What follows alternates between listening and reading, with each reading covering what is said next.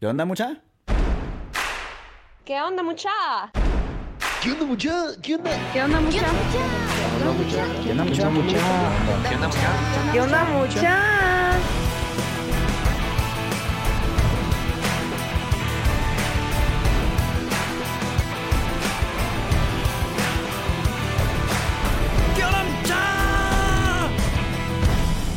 onda, mucha? ¿Cómo están? Espero que estén muy bien. Mi nombre es Jorge Delio y suelo ser la persona que te recuerda que aún no sos ni la mitad de lo que vas a llegar a ser. Así que bienvenido una vez más a ¿Qué onda, mucha? Podcast. Comenzamos.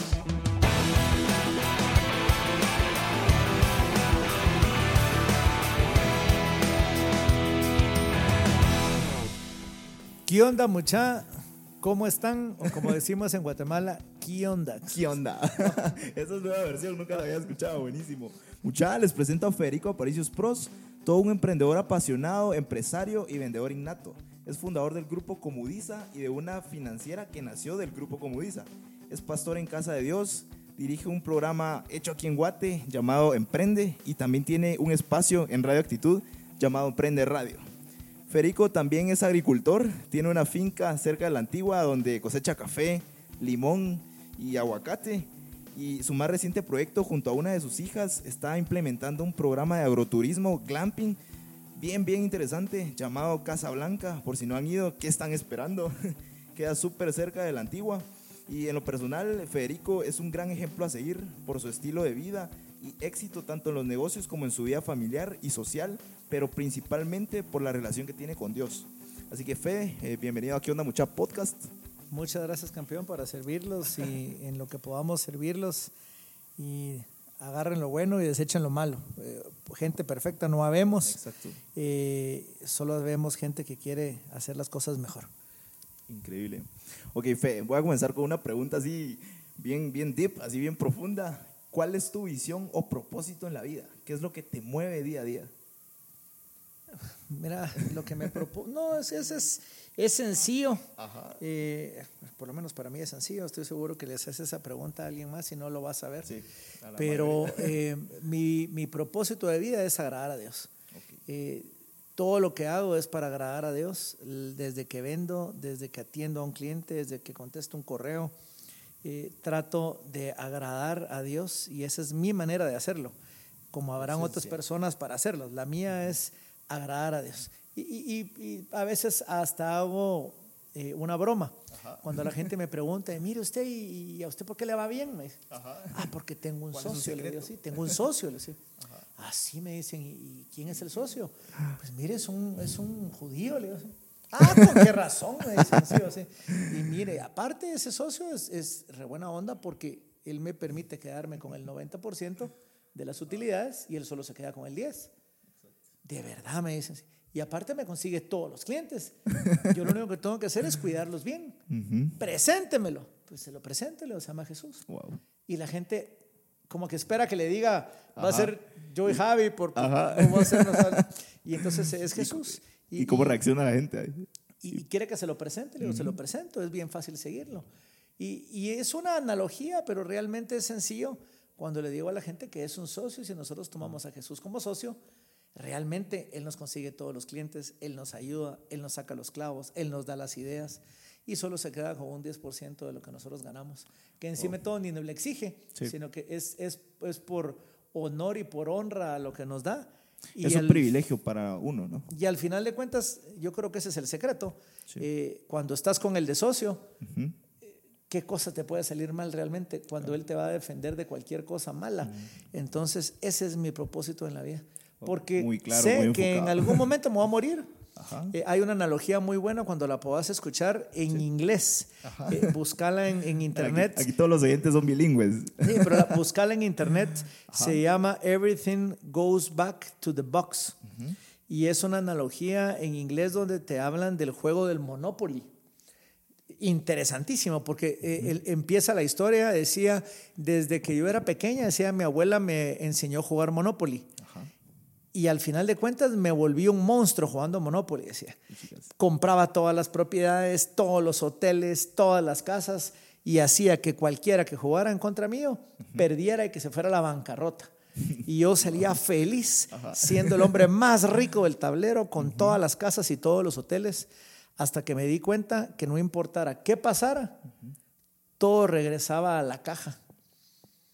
Entonces fue donde entendí que en la vida todo va a ser igual. Así funciona. Se No importa total. cuántos hoteles, cuántas casas, cuánto dinero, que yo haga quebrar a todo el mundo y yo sea dueño de todo el dinero del mundo, en algún momento todo va a regresar a la caja porque no me lo voy a poder llevar. Entonces entran esas preguntas existenciales, si realmente en el cielo me van a preguntar cuánta plata hizo. Definitivamente no. Definitivamente no. Entonces, ¿qué me va a preguntar Dios?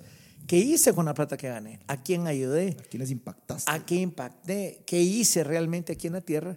Y entonces es cuando entiendo que todo va de regreso a la caja y que no me voy a llevar ni un len. Y entonces eh, todo cambia cuando vos pensás de esa manera. Todo se transforma. y todo se transforma.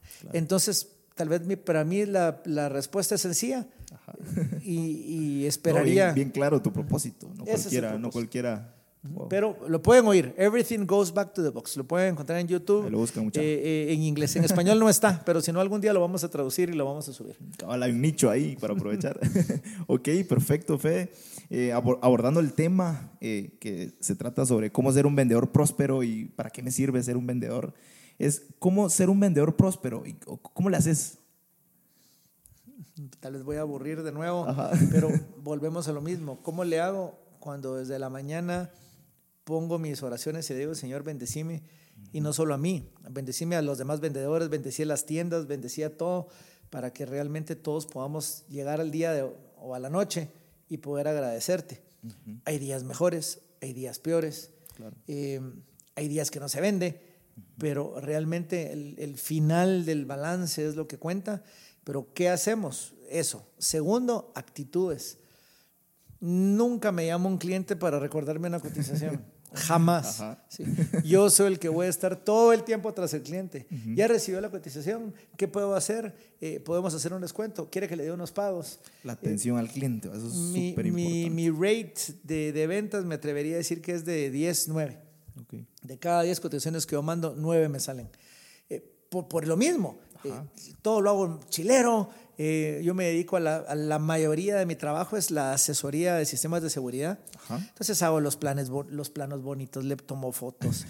trato de hacerlo todo muy digerible, las cotizaciones muy fáciles de, de entender.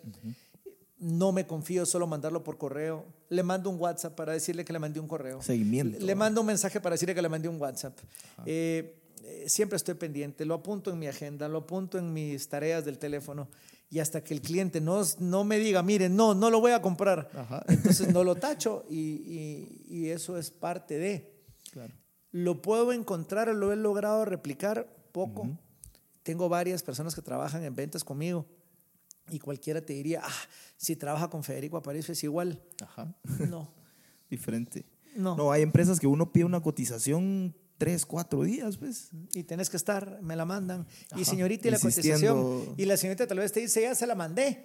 Y, y- y ni te llamó. Y te la mandó a un correo que no era. O entró a spam y vos ni, ni cuenta te Sí, diste. Y- razón. Y son cosas que, que- que es, que es lamentable porque realmente tenemos un montón de ventas ahí para poder cerrar. Eh, no solo vendo eso. eh, últimamente me metí al negocio de Airbnb también. Wow. No, sí me he metido. y en el negocio de Airbnb eh, he logrado proezas. Ajá. Por ejemplo, en menos de tres meses me logré convertir en superhost. Chicas. No mucha gente que en Airbnb en tan poco tiempo logra ser superhost. y Sí, superhost leído que es bien difícil. es Proceso. difícil porque no puedes rechazar a nadie, no puedes tener calificaciones de abajo de 5 nunca. Ajá. Eh, y en tres meses logré el superhost. Es más, Puchis. viene algo más grande.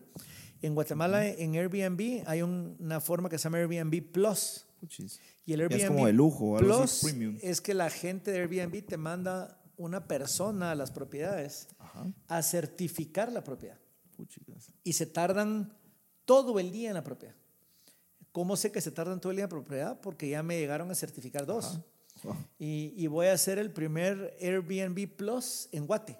Puchicas. Y entonces llegaron, le tomaron 223 fotos a una casa en Antigua, 200 a otra. le tomaban fotos hasta el inodoro para saber si el agua salía transparente. Ajá. Encendían luz por luz, miraban copa por copa, vaso por vaso, almohada por almohada. Eh, y la gente realmente nos felicitó y vamos a hacer Airbnb Plus. Pero precisamente el- seguramente que sí. el sábado me fui de viaje con la familia Ajá. a una casa de Airbnb en Orlando Ajá. y me di cuenta la gran diferencia. Y era una casa relativamente nueva, pero las cosas que yo doy extra, yo te doy mucama o muchacha o maid o como le querás decir, Ajá. sin costo. Entonces, obviamente, yo, yo me levantaba en Orlando y teníamos que hacer la cama. ¿A quién le gusta irse de viaje a hacer la cama? Sí, vamos, no, a, a nadie. vamos. Va, Pero, pero, aún así yo soy medio friki, vamos, y Ajá. hacer la cama. ¿verdad? Eh, Claro, era yo y mi esposa. Los, mis hijos no hacían la cama. Em, Te tocaba siempre. nos eh, salíamos de la casa y el montón de, de instrucciones, eh, los vasos, deje la basura. En cambio, yo al darte a la muchacha en, en mis propiedades de Airbnb, Ajá. te hacemos la cama, te hacemos los baños, te limpiamos las cosas, no tienes que sacar la Esa basura. facilidad. Obviamente la gente, todos los reviews hacia la propiedad son cinco, cinco, cinco. ¿Cómo no voy a llegar a cinco así de rápido? Y realmente eh, la gente, la muchacha, feliz encima de todo, porque no solo le pago yo, sino que el turista le da su propina, porque Sí, qué rico claro. de verdad no hacer la cama ni nada. Entonces, Y no eh, quetzales. ellos felices de estar haciendo el trabajo porque les dan la propina.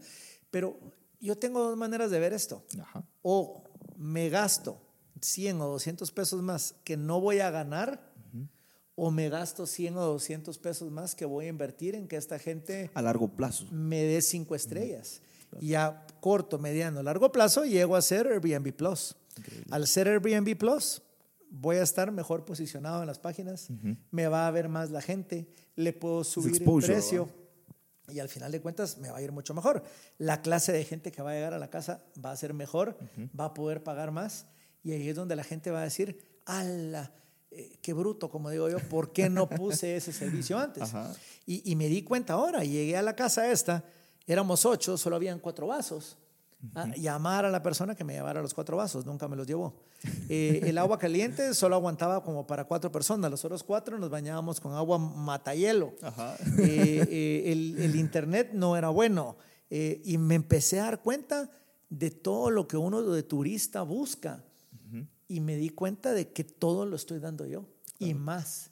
Entonces ahí es donde al final de cuentas la gente eh, empresaria o quien esté oyendo esto, preocúpese por dar más, preocúpese por dar una mía extra, que lo va a encontrar en la misma Biblia. Ah, ya está hablando de Biblia otra vez usted. Bueno, en la Biblia lo va a encontrar. Ahí están las reglas. Ahí está la regla, la mía extra. Dice que cuando un romano en la época de Jesús, por obligación, ahí es donde ahí viene la mía extra, por obligación, por regla, decían que cuando encontraban a un centurión romano, vos como israelita esclavo, tenías que llevarle durante una mía su armadura. Era regla. Si no lo hacías, te podían cuadrar. Y entonces viene Jesús y les dice, miren, cuando les piden llevar la armadura por una mía, no la lleven por una, llévenla por dos. Wow. Y era donde Qué los, buen principio. Era donde los israelíes decían, ¿cómo es posible que viene Jesús a enseñarnos eso? Yo pensé que Él venía a liberarnos. Y nos liberó porque nos hace que no tengamos odio en nuestro corazón. Entonces, en lugar de cargarla por una obligada, Dos. vamos a echarla a las dos y voluntaria. Entonces, me imagino que el centurión romano, después de que no se la tirabas a la mía, sino que le decías, te la voy a cargar dos, Y echa el aguacate. decía el centurión, no puede ser, esta persona piensa diferente. Hasta una propina le ha haber dado. Ajá. O, mira vos, cuando tengas algún clavo, avísame, yo te, yo te guardo, yo te cuido, yo te consigo un favor. Y es donde vas consiguiendo los favores de parte de la gente que vos haces cuando lo haces voluntariamente. Entonces yo voluntariamente Se ve puse la a la muchacha, va. voluntariamente puse parqueo, voluntariamente puse cafecito, voluntariamente puse cosas en la casa y la gente solo me da cinco estrellas. Y es una forma como de venderte, ¿no? Pues vos me preguntás si esa era la pregunta, ¿cómo vendo? Siempre trato de dar una mía extra. Mira, a mí me ha hecho de todo. Yo a los clientes, eh, si les puedo ir a dar sangre, les voy a dar sangre. Si puedo dar- siempre estoy viendo qué les puedo dar, porque la verdad es que venimos a dar. Servicio. Eh, tenemos que ver qué ofrecemos, no qué demandamos. También en la misma palabra nos enseña eso, cómo ser ofertantes y no demandantes. Eh, cuando logras entender eso y sembras, obviamente vas a cosechar. Pero nosotros muchas veces no queremos sembrar, sino que queremos empezar al revés. Si me dan, doy. Pero la regla no es así. Vos no cosechás y después sembrás. Vos tenés que sembrar para cosechar y ahí es donde cosechas un montón más y vol puedes volver a sembrar. Eso es lo lindo de la palabra. Como la semilla del aguacate. No es un, no es un libro religioso, la Biblia es un libro filosófico que te enseña a vivir y si lo lees te enseña a vivir mejor. Eh, El aguacate es muy lindo porque la semilla de eso es, mira, esa es Ahorita una que estás empapado de eso. super enseñanza, porque la semilla del aguacate no te la puedes comer. No, Te mirarías ridículo con una semilla de aguacate. pura ardilla. Entonces, la semilla de aguacate, la única manera que tenés que hacer es volverla a sembrar. Si te la comes, te vas a ver muy mal y no puedes hacer nada con ella. En cambio, si la sembras, te va a salir otro árbol de aguacate y cada árbol de aguacate da 300 aguacates. Wow, Entonces, eh, ahí es donde tenés que aprender a sembrar de vuelta. Increíble. Oye, Fede, ¿cuál, cuál fue tu primera venta? No sé si la recuerdas. Sí, ¿Cuál- ¿Cuál, fue tu primera venta, esa experiencia? Mira, eh, es que hay ventas de todo. Desde Ajá. que yo era chiquito, mis papás me, me educaron tipo mercader. Y entonces desde que era chiquito vendía juguetes. La verdad, vendía mis juguetes. Yo vendía dulces en el colegio. Entonces tenía los G.I. Joes famosos y vendía los rifles de los. Joes, las pistolas de los. Joes y con ese dinero me compraba. Joes completos con algún amigo que tal vez tenía mucho más. Joes de los que yo tenía. Eh, eso era desde que era chiquito. Siempre fui mercader. Eh, de ahí mi primer trabajo oficial donde gané dinero. Ajá. eh, bueno, siempre trabajé con mis papás. Mis papás tenían una imprenta que se llamaba Vicel. Ajá. Y para vacaciones yo tenía dos o tres días de vacaciones oficiales de colegio y el tercer día era trabajar. Era o, o voluntario, no era que yo escogía. Full a ventas, Era supongo. o a trabajar a Vicel o la amenaza de ir a empacar a país. Yo no sé por qué esa era la amenaza. Quien me oiga de 50 años o de alguna edad similar, siempre lo amenazaban a uno con eso o ir a lustrar zapatos. Ajá. Pero eh, pues yo no quería ni empacar en país ni lustrar zapatos, me iba a, a trabajar a Vicel. Y, y ahí trabajé en el área de operaciones, en el área de, de- de maquinaria, eh, de, de todo lo que era la imprenta. Pero de ahí la primera venta que me dedico yo, trabajé en Pacific Industrial Bank, que era un banco hace 30 años, de los primeros bancos que había en Guatemala, para vender cuentas. Me daban 50 dólares por cada cuenta de, de- de cheques que yo vendía. Puchica, sí, Ve- ese- en ese entonces era. era un plata. montón de plata, pero también era difícil venderlas porque Sí, no, no- no imagino, había no tanto cualquiera. dólar ni, ni cualquiera podía abrir una cuenta. Vendí cuatro o cinco cuentas. Eh, me acuerdo que me, me pusieron a vender crónica, eh, vender sus, suscripciones de crónica. No me fue muy bien vendiendo suscripciones de crónica. Y de ahí empecé a vender en, en Bicel, eh, imprenta, ese era mi Ajá. trabajo. Y, y vendía cheques, vendía facturas, vendía. La verdad me iba muy bien. Y, y de ahí fue donde empezaron los radios. Me iba tan bien que en esa época, hace Los, 30 los años, inicios de Comudiza. hace 30 años no habían teléfonos celulares. Lo, lo más cercano a la comunicación que había era un beeper. Y beepers, nada No de los conocí, alfanuméricos. Beepers de pip, pip, pip, pip. Doctor lo, le dice a su esposa que pase comprando huevos. O sea, Y uno a veces se creía el importante y los mensajes eran esos, ¿verdad? Pase Sí. comprando pan. O sea, pero no podías contestar. Para contestar tenías que ir a ver quién te prestaba un teléfono. Entonces eh, yo era vendedor en, en, en Bicel y, y, y a cada rato prestaba teléfonos a donde uno llegaba. Señorita, me presta el teléfono o me alquila el teléfono, eso tenías que decir. Y te lo alquilaban. nada es gratis. Llamabas por teléfono a la oficina y la gente te decía, mire, lo llamaron de tal cliente, lo llamaron de tal otro cliente y uno en lugar de regresar a la oficina ya iba a la, a la otra oficina cercana donde te habían llamado y, y ahí fue donde me metí a vender radios. Eh, porque yo quería volverme eficiente. y, y la primera venta de radios, sí, la- eh, me recuerdo, Jardines Mil Flores, Ajá. eh, Edwin Spross, mi primo, trabajaba ahí y me vio con los radios y me dijo, mira, ¿y eso qué es? Mira, son los radios. Él, él trabajaba en una plantación de flores en Amatitlán y se lo llevaba a la tiznada porque los llamaban por teléfono, los pues. voceaban y tenían que salir en bicicleta para ir a contestar. Había una necesidad. Y con los radios les evitamos ese problema. Esa fue mi primer venta, ocho radios. Eh, me acuerdo muy bien de esa primera venta hace casi 30 años. ¿Te costó que te dijeran que sí o cerrar el trato? ¿O cómo Cerrar el, trato proceso? fue muy fácil. Eh, eh, entregar el equipo fue sumamente complicado porque los primeros radios los traje y los traje mal programados. Me los devolvieron, entonces tenía que ver a quién le vendía los ocho radios que no le habían funcionado a este cliente, lo que me lleva a la segunda venta, Diario La Hora. Ajá. Esas, esos ocho radios que venían para Mil Flores, se los tuve que vender a Diario La Hora, ir a traer los ocho radios de Mil Flores, que los volví a traer mal programados otra vez. Y entonces ya mi primo estaba que me ahorcaba porque quería los ocho radios y estaban mal programados. Y se los tuve, me lleva a la tercera venta, Precon. Puchicas. Le vendí los ocho radios a Precon y Todo tuve que ir algo, a Estados Unidos a traer los ocho radios Ajá. hasta que la tercera venta realmente fue la de Jardines Mil Flores, aunque Jardines Mil Flores fue la primera, Ajá. fue la tercera. Ahí ya para mientras tuve que ya hacer facturas, eh, empezó una empresita como, como pequeño contribuyente, Federico Aparicios Pros, y ahí fue donde salió mi NIT. Eh, y, y ahora la uso solo a nivel personal. Y mi cuarta venta grande fue en Naciones Unidas, cuando les vendí 200 radios para el proyecto de desplazados y repatriados en Guatemala. Y esos sistemas los, tuve, los instalé yo personalmente. Yo instalé, yo programé, yo No, hice uno como todo. emprendedor le toca hacer a uno como me el hombre tocó orquesta. todo, andar en un todo. helicóptero me iban a dejar eh, en época de guerra y cuando el, el radio funcionaba y podía llamar de vuelta, me mandaban al helicóptero a recogerme y, y a mandar a instalar el otro sistema en Cantabal, en Nevaje, en, en Chalval. Yo conocí toda esa área de guerra, te estoy hablando hace 30 años. eh, y, y daba risa porque decíamos vamos a Playa Grande, pero yo no decía Playa Grande, yo decía Long Beach.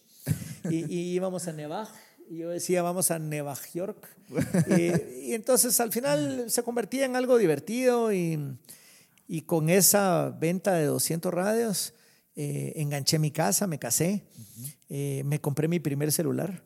Yo era de la canción No, aquella no, de. Sin mis con el celular en la mano, parezco romano. Yo andaba con mi celular, pero ese celular me, me, me sirvió muchísimo Ajá. porque yo daba el celular a diestra y siniestra y, y me Ya era llamaban una herramienta. y me llamaban los clientes sábado y domingo y contestaba las llamadas y mire quiero estos equipos me acuerdo que la primera vez Naciones Unidas igual me llamó por teléfono para pedirme que le urgían unos GPS yo no sabía ni qué era un GPS entonces me dijeron que era un GPS marca Garmin lo traje de Estados Unidos me pagaron y ahora soy uno de los mayores vendedores de Garmin en Guatemala. Eh, pero todo a raíz de andar contestando el teléfono y lo sigo haciendo. Yo sigo contestando más de 1200 correos y WhatsApps al día. Vos me mandás un correo o un WhatsApp y, Sí, mi- me y me di cuenta. y mi rate es menos de un minuto para contestarte, no me importa la hora que sea, yo te voy a contestar en menos de un minuto un correo o un WhatsApp, no me importa el día, no me importa la hora eh, eh, y, y te voy a contestar. A mucha gente le molesta, yo no sé por qué les molesta que haya alguien que los atienda tan bien como yo. Eh, lo que no me gusta es hablar por teléfono, porque si hablo por teléfono pierdo el tiempo y solo estoy hablando y veo que me vibra la oreja. En cambio, los WhatsApps y los correos los contesto al chile. Sí, en el momento. Oye, ¿cómo respondes al no? Porque obviamente como vendedor, me imagino, te has topado con un montón de no. ¿Cómo reaccionas al no? ¿Qué pasa por tu mente cuando te dicen no? Mira, me da risa lo que te voy a decir ahorita. En mi vocabulario no existe esa palabra. Yo no digo teléfono, yo digo teléfosi. Puchicas. No existe la palabra no. sí, va. De una vez, va, No existe el no. No existe el no. Eh, eh, en servicio al cliente realmente no debe existir el no. Eh, vos tenés que ver y en los te enseñan hasta en las negociaciones de secuestradores y todo eso que no puedes decir que no. Eh, siempre tenés que contestar, déjeme ver qué puedo hacer, déjeme ver cómo hago para solucionárselo. Como Eh, lo de los GPS. permítame No ver cómo hago para encontrarle otra solución, pero el decir no eh, ya va en contra del servicio al cliente. Eh, entonces siempre trato, eh, es más, tengo hasta una capacitación que la he hecho ahorita últimamente en el hotel y empiezo en el hotel. Eh, ¿Cómo se llama? Eh, Lucrecia. Eh, ¿Y cuántos años tiene? 40. Y, y entonces empiezo a hacer preguntas fáciles y de repente le digo, ¿usted es hombre? No, me dice así. Y no quedamos en que no puede decir que no. Sí. Sí, pero es que no soy hombre. Sí, no, pero quedamos que usted tiene que contestar Sí, a todo. sí a todo, pero no sí, sino que lo que no puedes es decir no. O sea, decir... O sea, no, pero usted es hombre, sí, va, no, no, no, no, no, no estoy diciendo que aceptes que sos del otro Laredo, no, no, no, usted es hombre, déjeme consultar con mis papás, va. O sea, da- mire, déjeme chequear. Sí puedo diferir. pero no decís que no. La idea es que siempre en ese momento, antes de decir que no, puedes pensar en una salida fácil para no quedar mal con el cliente y que vos tampoco hagas algo totalmente erróneo. Eh, obviamente hay muchas veces en que tenemos que hacer las cosas o no tenemos que hacer las cosas que no tenemos que hacer. Por darte un ejemplo, pedime una mordida. Nunca te voy a decir que sí. Jamás. Pero tampoco te voy a decir no y te voy a ofender. Pero entonces yo te voy a decir, mire, fíjese que eso no le agrada a Dios. Sí. No te estoy diciendo que no. Es otra forma. Sí. Mire, pues si usted le- me da un documento con mucho gusto y lo podemos facturar con mucho gusto, sí. Eh, Entonces, la gente es la que me dice que no. Pero yo es muy raro poderte decir que no. Obviamente no te voy a decir que no a nada malo, pero no te voy a ofender con ese no. Qué buen mindset. Buenísimo. Oye, ¿el vendedor nace o se hace? ¿Qué crees? ¿Cuál es tu opinión? No, nace, Nace. nace. O sea, se trae las sí, venas se eso. trae, se trae la- sangre de marchante, le digo así. Eh, podés capacitar a una persona para poderlo desinhibir, podés capacitar a una persona para ser muy buena técnicamente, pero eh, hay cierta gracia de la chispa. de, de una persona que lo, que lo tenés que notar. También últimamente he estado, como he- estado estudiando los temperamentos. Y, y- y de verdad cómo ayuda a saber de los temperamentos. Y obviamente una persona eh, con un temperamento eh, eh, colérico puede ser muy buen gerente de ventas porque va basándose toda la vida en resultados. Una persona melancólica va a caer bien. Entonces, eh, si en cambio hay personas que están hechas para ser contadores, vamos, y, y- y- y- y no lo vas a hacer vender. A él, a él ponerlo a contar, vamos. Entonces, eh, no lo mates vendiendo, ¿sí? Pon- ponerlo a hacer lo que tenga que hacer bien hecho. Pero yo, yo sé, hay personas para todo, pero, pero no creo que se haga. Y si lo haces, no va a ser el vendedor estrella, tal vez va a vender por necesidad. Eh, ponerlo a hablar en público no le va a gustar. Eh, eso que estoy haciendo yo ahorita aquí con un micrófono, eh, por muy bueno que sea, mire, el cuate logró hacer una mega empresa, pero no lo vas a hacer que agarre el micrófono ni a balazos. Eh, ese temperamento tenés que, que tenerlo. Y no puedes cambiar tu temperamento. Así te hizo Dios. tienes razón.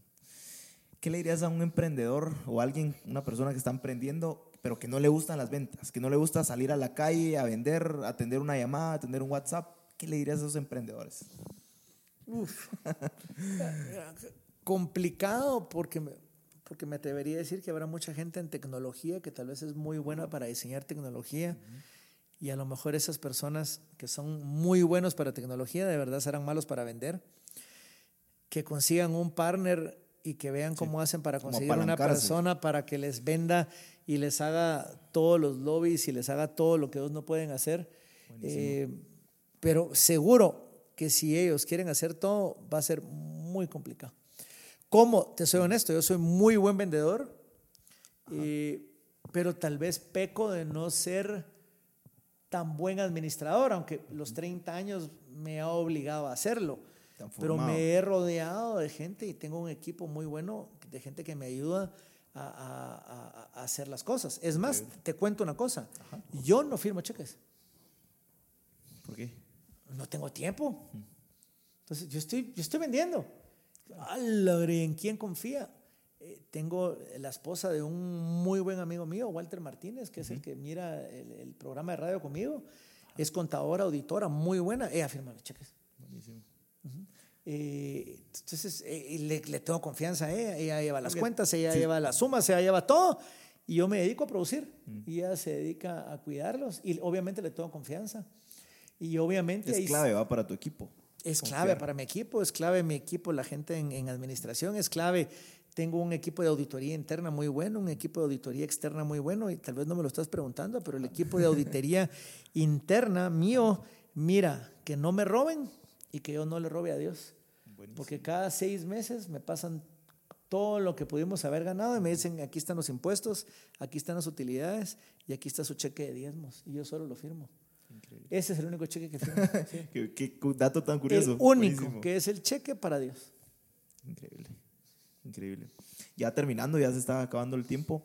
Pasamos a unas preguntas de cierre y esta es bien, bien interesante. Si pudieras tomarte un café por cinco minutos con el Federico de 15 años, ¿qué le dirías? Federico de 15 años, o sea, yo hace 15 años. Ajá, si tuvieras la oportunidad de Lord. tomarte un café por cinco minutos, solo cinco minutos con el Fede de 15 años, ¿qué le dirías? Sería chanchullo porque le diría un montón de cosas que he dejado de hacer. Eh, y como anécdota, por otro ejemplo, me acuerdo cuando vino Tigo a Guatemala, que no se llamaba Tigo, se llamaba Comcel. Ajá. Y empezaron a vender líneas, empezaron a vender aparatos. Los aparatos en Comcel eran carísimos. sí. Costaban mil y pico de dólares el aparato y mil y pico de dólares la línea. Y entonces yo en Comudiza, em- aparte de los radios, empecé, me empecé a dar cuenta que era buen negocio vender teléfonos. Y empecé a traer de los Estados Unidos cientos de teléfonos. Pues yo, yo no había en Guate quien vendía más teléfonos que yo. Y la gente me decía, mire, y vende la línea. No, les decía yo así. La línea va a Comcel, yo aquí le vendo el teléfono. ¿Y por qué? Me decían, ese era un papeleo, mira, vos sabía que llenar un Ah, me montón de papeles. Yo solo vendo teléfonos. Y le- llegaba la gente, mira vos, hacía cola para comprarme el teléfono y de ahí se iba a Comcel. Me acuerdo que hablaron conmigo y me dijeron, mire, Federico no quiere vender líneas. No, el negocio está en los teléfonos. Ok. Cinco años más tarde me encuentro a un montón de amigos que vendían líneas y qué montón de plata hicieron vos. No tenés idea cuánto. Eh, entonces digo yo, a la que bruto, porque no vendí las líneas y solo vendí los teléfonos. Eh, en eso entró PCS a Guatemala, queda claro, empezaron a regalar los teléfonos. Yo dejé de vender los teléfonos y, y me quedé sin vender las líneas. Si yo hubiera vendido los teléfonos y las líneas, yo no sé dónde estaría ahorita. Pero bueno, eh, son cosas que ya pasaron, no voy a vivir Para traumado con qué, ¿no? eso. Pero si pudiera regresar a los 15 años, le diría, mira, eh, eh, como, como la película esa de Back to the Future. Entonces, eh, mira, va a venir una persona y te va a ofrecer a vender líneas telefónicas. Ah, le decís que sí. Le decís que sí, ¿oíste? Sí. Porque obviamente otra cosa hubiera pasado. Número uno, número dos, le hubiera dicho, mira, algún día te van a decir que Bancafé va a quebrar, saca el dinero de ahí, yo no lo saqué. Y no tenés idea de la cantidad de millones que perdió el día que Bancafé cerró. No siempre he ganado, eh, también he perdido, he perdido un montón. Eh, nunca cre- creí que Bancafé fuera a quebrar y quebró. Y mm, hay cosas que, pasan, pero obviamente Pero no podés regresar porque entonces imagínate que todos regresáramos. Todos seríamos millonarios. Porque obviamente, eh, mira, cuando salga el Ajá. stock de Apple, compralo, cuando salga el stock de Netflix, compralo. Eh, y obviamente siempre hay duda y por eso es que vivís por fe. Hay un montón de cosas que la gente no sabe si van a hacer o no van a hacer. Imagínate que vos eh, tuvieras hace cinco años y te dijera, mira, cuando salga en la bolsa eh, Apple, compralo y muy bruto si no lo compras. Sí, Y mira, en el 2008, cuando se esté cayendo el mercado y la acción de Citibank esté en dos dólares, comprar lo que podás de Citibank. Mira cuánto está la acción de Citibank ahora en el 2016, ocho años después. Pero uno no sabe las cosas que van a pasar y yo creo que ese es el, el Y secreto. eso es lo bonito de la vida, ¿no? La, la incertidumbre. O Y como no sabes ni cuándo te vas a morir tampoco. Tenés que, que jugar bien todos los días porque nunca sabes cuál es el, el día que regresas a la caja. Buenísimo, Fede. ¿Qué libro, video o herramienta digital recomiendas que te haya cambiado la vida? Mira, como libro que me cambió la vida, Ajá. el libro del Pastor Cash, que se llama No es por vista, es por fe. Es por fe. Eh, me ayudó muchísimo y te, y te hablo que me ayudó muchísimo porque la gente tal vez no me lo va a creer, pero ya tengo 50 años, 30 de empresario y los primeros 29 años no, no leí ni un libro. No puede ser, no, ni uno, vos, ni uno. Nada, Y- nada. Y yo leí mi primer libro hace más o menos ocho meses, cuando el pastor me regaló el libro, Ajá. Obli- autografiado Obligado. autografiado y, y- y- y me dio pena porque decía para uno de los hombres con más fe que conozco. Entonces dije, a la que clavo, el libro, se Tengo llama, el libro se llama No es por vista, es por fe. Yo no lo he leído, me metí a leerlo. Y cuando me metí a leerlo, me piqué y lo leí como en dos semanas.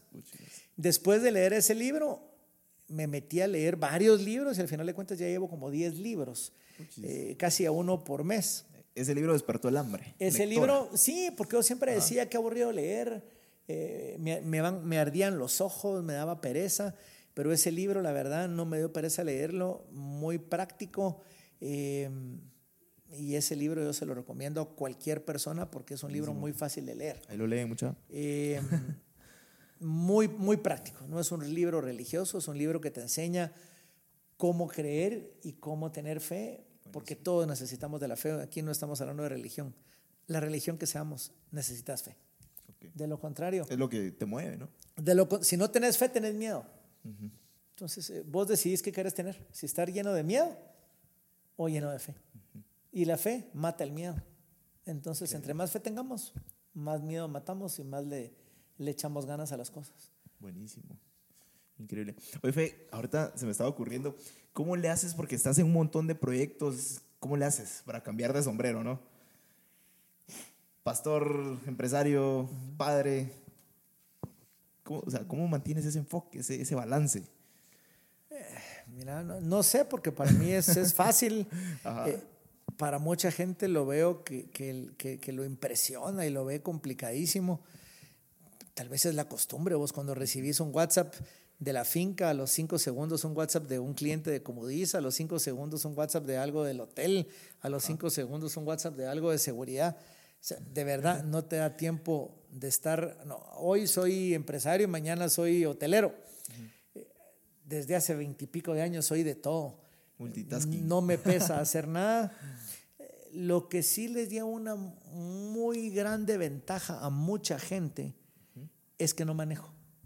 Ah, buenísimo. Eh, estoy- Contame cómo... cómo- No manejo, no, ¿Cómo y este Federico no sabe manejar, no, pues, no, sí, sí, por supuesto que sé manejar, pero, pero ya no manejo, eh, eh, eh, no, no, no pierdo el tiempo manejando.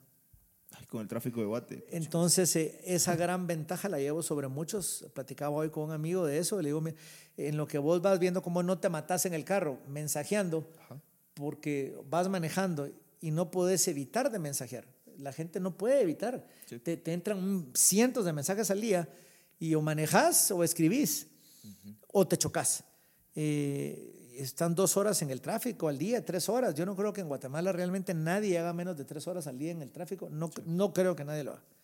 Entonces, ¿qué preferís? Esas tres horas, estar viendo cómo no te matas. Yo esas tres horas tengo una persona de mucha confianza que lo super aprecio eh, y él anda conmigo todo el tiempo y le digo, lléveme a la oficina, lléveme a esto. Él, él ya, ya no le tengo que andar diciendo, ¿a dónde vamos? O, o le pongo el Waze, ¿a dónde vamos? Yo voy contestando correos, voy contestando WhatsApps, voy planificando, voy haciendo diseños en el carro. Eh, Soy tres horas, tengo tres horas más Mucho que, más eficiente. que cualquiera en Guate. Eh, segundo, no busco parqueos porque solo me tiro del carro cuando llegué al lugar. Eh, no pierdo el tiempo echando gasolina, no pierdo el tiempo lavando el carro. Cuando yo me subo al carro, el carro ya está lavado, tiene gasolina. Eh, cuando yo estoy haciendo cosas de trabajo, él me hace el montón de mandados. Yo le recomendaría a cualquier persona que se las lleve de eficiente, que tenga una persona que le maneje. Eh, seguro Buen consejo. es vale más que tener una super asistente en la oficina, vale más que cualquier otra cosa. Eh, eh, es el mejor consejo que creo que le puedo Es un dar. desgaste de vida, ¿no? manejar tráfico. Entonces, es lo mejor que le puedo aconsejar. Él, él hace muchas de las cosas que yo tendría que hacer eh, y no me daría tiempo de contestar, de ver, de cambiarme todos esos sombreros. Estoy seguro que andaría para balazos todo el día, como mucha gente anda. Cosa eh, que no es así. cosa que no es así. Buenísimo. Fe, ya para cerrar, eh, vamos a jugar una dinámica así bien breve. Yo te voy a decir una palabra chapina y me decís inmediatamente lo primero que se te venga a la mente. ¿Listo? Dale. Igual. ok, ¿qué es lo primero que se te viene a la mente al escuchar la palabra chilero? Lo digo a cada rato, la palabra es algo bien hecho. Buenísimo. A cada rato digo chilero. Y Buenísimo. la gente me dice, uy, ¿por qué dice así? Cholero. A mí me encanta la palabra chilero. sí. Chilero tu chucho, colocho. Siempre digo chilero. Sí, sí. Mire, Buenísimo. Diego, mire su sistema de cámaras, le va a quedar chilero. Buenísimo. ok, buen gancho ahí de venta. ok, gracias, Fe. Ya finalizamos. Eh, muchas gracias por tu tiempo, por el contenido tan valioso que estoy seguro que a un montón de gente le va a ayudar. Y pues nada, gracias por tu tiempo, por atendernos aquí en tu casa. No te preocupes, tal vez sí. te hizo falta un par de preguntas del balance. Decime, respóndemelas, aquí estamos abiertos. Cinco y media me levanto, no importa a qué hora me acueste. Hoy lunes, que es el día de la entrevista, tengo grupo en mi casa, yo aquí le enseño de la Biblia, me voy a acostar como a las 12 de la noche hoy. Mañana martes me voy a levantar a las cinco y media de la mañana a pedalear. A mí me, me encanta hacer ejercicio, le recomiendo a la gente que haga ejercicio, si no hace ejercicio se va a Y engordar. co- ya son como parte de tu rutina, de tus hábitos. Es mi rutina. Todos los días pedaleo. Buenísimo. Cinco y- 5.40 de la mañana yo estoy en la bicicleta. A 7.40 de la mañana me subo de la bicicleta, no importa dónde ande, me subo y empiezo a contestar correos. Eh, me baño en menos de tres minutos, dejo mi ropa lista todas las noches. Yo sé que me voy a poner y también sé que me voy a poner porque no me preocupo. Así como estoy vestido ahorita, me vas a ver de lunes a viernes con camisa como dice tipo Columbia. Las tengo blancas, Ajá. celestes, caquis y verdes. Cero Y- complicaciones. Cero complicaciones y mis jeans y, y mis botas. No, no me complico en qué me voy a vestir. No me Mantenerlo simple, complico todo. en qué voy a desayunar. Todas las mañanas un, un vaso de papaya, piña y me estoy tomando unas ondas de, de- de proteínas. Eh, almuerzo, todos no, no los perdés almuerzos. tiempo en masticar ni nada. Ni en estar preguntando qué quiero que me suban o qué no hay. Ahí está el licuado. Al mediodía, sándwich, jamón, queso, papaya y piña. Los últimos 10 años de mi vida, eso. Usted me va a decir, a la qué aburrida su Ajá. vida. Pues para mí no es aburrida porque como en dos minutos mi sándwich y mi fruta. El muchacho que anda conmigo es igual, ya se acostumbró, mismo. ya se volvió robot igual que yo. Y entonces esa hora o dos horas que la gente Y no anda le has preguntado si ya se aburrió. Ah, el chava se volvió robot, sí. Eh, esas dos horas que la gente va a comer a algún lado, yo trabajo. Eh, y ese trabajo que estoy haciendo se compensa en, en venir a mi casa temprano. Nunca me quedo hasta las 8 o 10 de la noche trabajando. Jamás. Yo a las 6 de la tarde ya se cierra el changarro. Y me vengo contestando el montón de correos hasta que llegue a mi casa. pero, pero siempre vengo a mi casa a cenar con la familia. Eh, Cuando, cuando vienes a tu casa, ¿te desconectas? no, ¿O siempre sigo estás contestando en correos. sintonía? Ok. Sigo contestando correos, sigo contestando WhatsApps eh, a la hora que sea y se le digo a la gente, se lo pruebo. Usted es- escríbame y le contesto. Ok. Eh, sin embargo, tengo mi vida balanceada. Miércoles me reúno con el pastor Cash en la noche y mi esposa. Eh, jueves en la noche, si alguien me invita a alguna inauguración de cosas de carros o de arte, voy a ir. Eh, Ah, ¿te- te gusta sí, viernes salgo a cenar con mi esposa a algún lado. Fines de semana o me voy a la antigua, me voy a la finca, me voy al puerto. Al el domingo estoy en la iglesia. Eh, me gusta ayudar a la gente y en la iglesia eso hago, ayudar gente. Y creo que de nuevo, cuando vas balanceando, la vida es una- un círculo y se arruina cuando empieza a golpear. Y si está golpeando es porque no está verdaderamente circular. Es que no estás haciendo ejercicio, entonces estás gordo, entonces estás enfermo. eh, eh, o, Ya se estás, aquel. o estás trabajando mucho y entonces sí, tenés un montón de pisto, pero tenés problemas en tu casa. O, o todo el tiempo andas con tu mujer, sí, pero entonces al final de cuentas sí tenés problemas porque no tenés amigos. O si todo el tiempo andas parneando con tus amigos, entonces tenés problemas con tu mujer, con tu trabajo. Eh, Es, es de balancearlo. Yo Y creo Dios que- en el centro. y Dios en el centro. Yo creo que no hay que ser muy inteligente para saber cuándo realmente estás desbalanceado. La verdad, no creo que se necesite ser el genio del, para saber realmente que la estás regando. Solo es cuestión de, de balancearte. Ok, wow, qué buenísimo. Que, ahí sí que qué gran aporte. Gracias, muchas, muchas gracias, Fede. Te agradezco un montón. Y ahí sí que gracias por el contenido. No, hombre, para servirte. Buenísima Dios te bendiga y a todos los que nos escuchan. Órale, mucha. Buena onda por escuchar el podcast y quedarte hasta el final del episodio. Espero que te haya servido tanto como a mí y que hayas aprendido algo y que puedas aplicarlo en tu vida. Fede, muchísimas gracias por el contenido tan valioso, por tus historias y las lecciones invaluables que nos diste a todos. De verdad es increíble las cosas chileras que estás haciendo y es admirable la relación que, que tienes con Dios. Así que gracias por todo. Recordemos que el aprender a vender es algo que nos sirve para todo. Desde vender cualquier cosa hasta incluso vendernos nosotros como personas.